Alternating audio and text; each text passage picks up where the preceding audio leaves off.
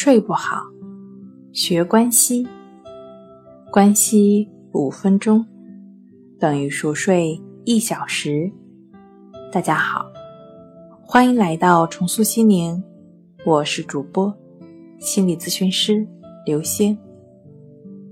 今天要分享的作品是影响睡眠的三大因素。现在我们已经知道。很难给睡眠下个定义，而且导致睡眠的原因也令人费解。即使专家也是如此。也许我们应该回过头来，先找一下有关睡眠的关键因素，或许能由此找出改善睡眠的基础。显然，第一步呢是对我们的周围环境进行观察。从自然界开始，比如一朵雏菊每日的开合时间，它随着黎明绽放，又跟着日落收拢。它的营养物是通过光合作用，由每日的日出日落决定的。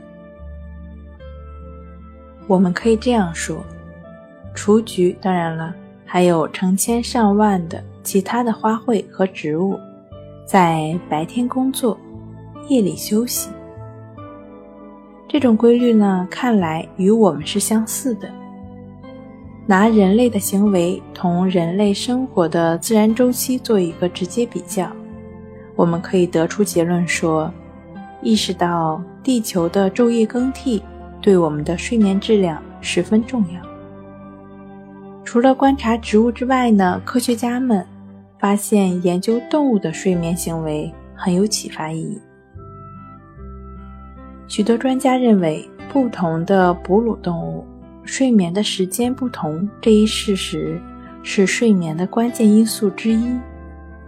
比如，棕色的蝙蝠每天只活动四个小时，同样，北美负鼠每天睡十八个小时。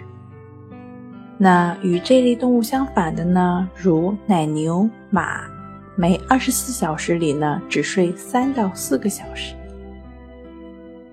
对动物的观察，同时告诉我们，睡眠有着固定的姿态，甚至连甲壳纲动物在休息的时候也采取特定的身体姿态，肌肉活动改变。